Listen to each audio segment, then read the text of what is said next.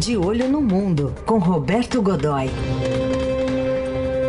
Momento da política internacional aqui no Jornal Eldorado. Godoy, bom dia. Bom dia, Heisen. Bom dia, Carol. Bom dia, amigos. Oi, bom dia.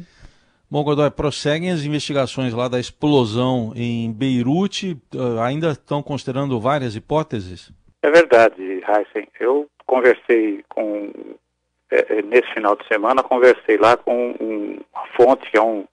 Na verdade, é um mercenário, um militar é, ex, um ex-coronel do exército português, e aí a gente tem uma coisa interessante que é o seguinte, há muitos militares, ex-militares portugueses trabalhando para essas organizações privadas de serviços militares, empresas de serviços militares pelo mundo. Né? E o, o, esse, esse sujeito, é, que é um ex-coronel do, do exército português, veterano de, de, de, de não da campanha, mas de experiência na África, essa coisa toda, ele hoje, eh, já de algum tempo, eh, trabalha para a Academy. A Academy é a sucessora daquela famosa Blackwater, que, eh, enfim, é uma empresa de serviços militares particulares, segurança, inteligência, treinamento, essa coisa toda e hoje mudou de nome em 2010, quando foi vendida, e ela hoje se chama Academy, o escritório do Líbano. É um escritório, eles mantêm um escritório ali e esse sujeito está ligado a esse escritório. E aí, na conversa, ele me disse que uh, parte, grande parte do trabalho que eles fazem no Líbano é de inteligência, de coleta de informações, de produção de informações estratégicas. E que essa, nesse procedimento eles têm, ele tem conhecimento de que uma das, uma das hipóteses ainda consideradas é a de um é de uma possível de um possível atentado, não exatamente, não um ataque como se sugeriu durante os primeiros momentos, um ataque de Israel contra o Líbano e que não, na verdade não, não nada disso. O que se considera nesse momento ainda, entre outras hipóteses, é a hipótese de um atentado é, mal bolado, quer dizer, um atentado é, que não foi bem, um atentado mal, mal construído. E, provavelmente o alvo desse atentado não era a, a não era a, a, o estoque de 2.750 toneladas de nitrato de amônio, mas sim um uma reserva de, de, de, de um, um, uma reserva de explosivos industriais e também explosivos militares que estava num uh, armazém vizinho, um armazém próximo. Nesse, uh, a, a, esse armazém teria sido, nesse armazém teria sido uh, armada uma bomba, alguma coisa assim, que, cuja intenção era explodir esse armazém para criar o constrangimento ali, nessa situação. E quem teria feito isso? Há dezenas de subgrupos ligados ao Hezbollah. Alguns deles contestam o próprio comando do Hezbollah, são mais radicais. Não acreditam, não, não admitem, não aceitam, o, o, o não reconhecem um comando, o comando superior. E, portanto, tem, são controláveis, não, tem uma, não, não há uma, uma visão muito clara do que podem fazer. E teriam feito, esse, teriam armado esse atentado sem imaginar a dimensão do que veio a ser uma das maiores explosões não nucleares conhecidas, né?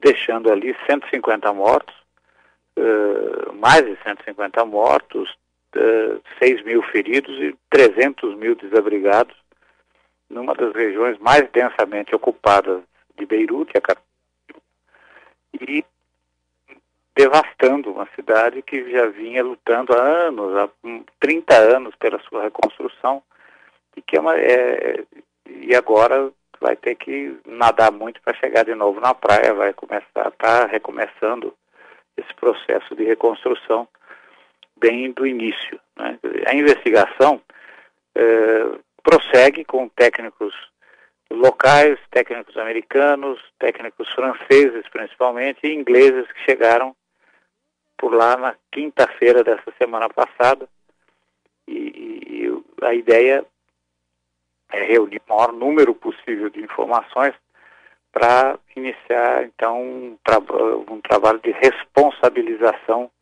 como foi dito por esse sujeito com quem eu conversei.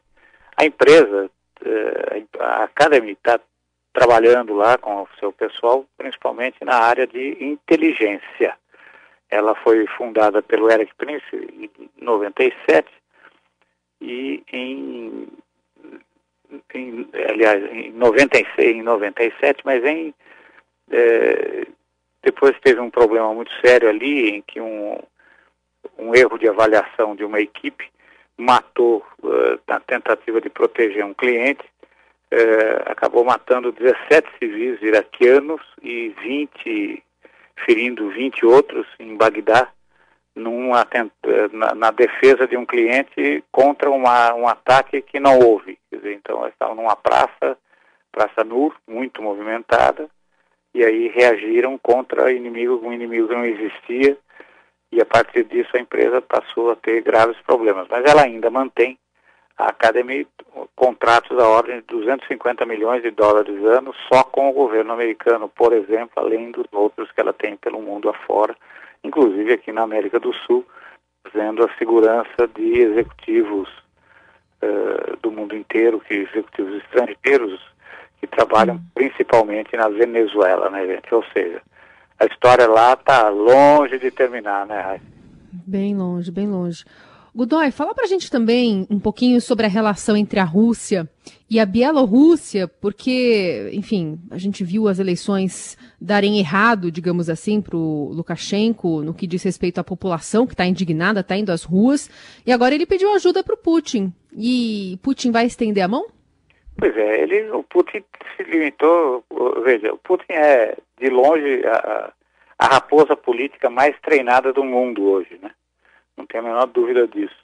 Nesse cenário internacional, o sujeito que, o sujeito que é, ele, é aquela história, não é que ele mexe as pedras do tabuleiro, ele mexe o tabuleiro. Né?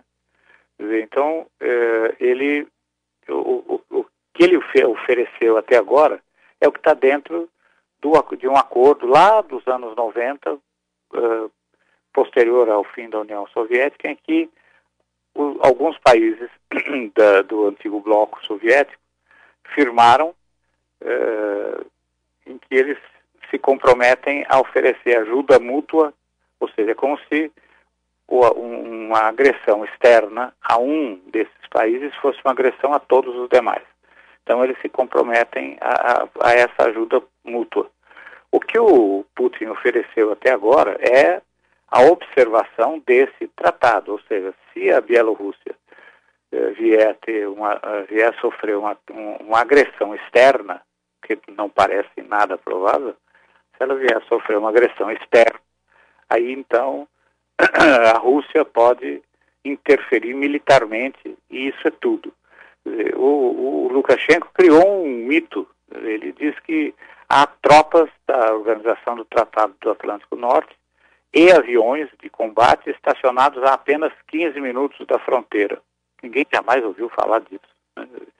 Há exercícios que são permanentes por ali, o tempo todo estão acontecendo na Europa, e esses exercícios anunciados e previstos e não são, não tem essa característica de, de tem, não, a, o, o, foco desses exercícios uh, é, é, reconhecimento, é reconhecimento, não tem nada a ver observação e reconhecimento. Então, ele realmente está numa situação muito delicada.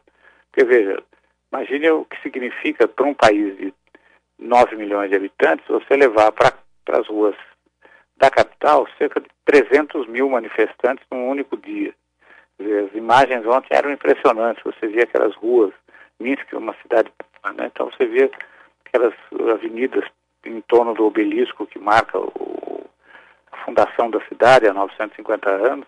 Então, ali tem um, um, ali todas as ruas tomadas por aquele mar de pessoas com roupas brancas e a, a cor adotada pelos, pelos manifestantes protestando contra ele. Ele não tem, está muito desgastado. Dizer, primeiro, uma eleição claramente manipulada em que ele ganhou com teria ganho com 79, teria vencido com 79,8% dos votos. Né? Dizer, uma proporção impossível. Dizer, a, a, a, a, principal opositora, a Svetlana Tikhanovskaya, olha aí, Carol, acertei o nome hoje, hein? Opa, de primeira, sim? Tikhanovskaya. Fiquei ensaiando aqui desde as 5 e meia da manhã, mas saiu. e ela ela está ela tá dizendo o seguinte, para ele ter essa proporção de essa proporção de votos, 79,8, ou seja, 80%, é, crianças e crianças e crianças, pessoas com mais de 90 anos teriam que ter votado nele. Né? Então é um absurdo o que está acontecendo ali.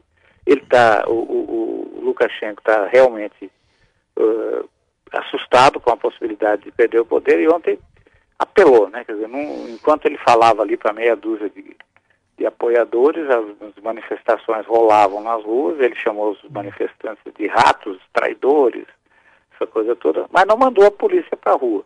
Hum. E aí começam aqueles sinais de desgaste.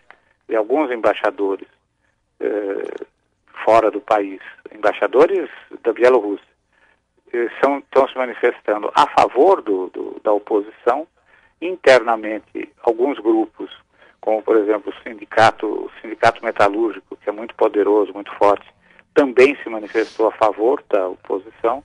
Ele está se desgastando e ele diz que, só, que não sai do poder nem morto. Olha, essa vai ser sensacional. Muito bem. Com essa biela pronúncia a gente encerra o quadro de hoje, mas quarta-feira tem mais Roberto Godoy. Peraí, vou usar mais uma vez. Aí. Svetlana Tikhanovskaya. Yes. Parabéns, muito bom. Até quarta, Godoy. Um abraço.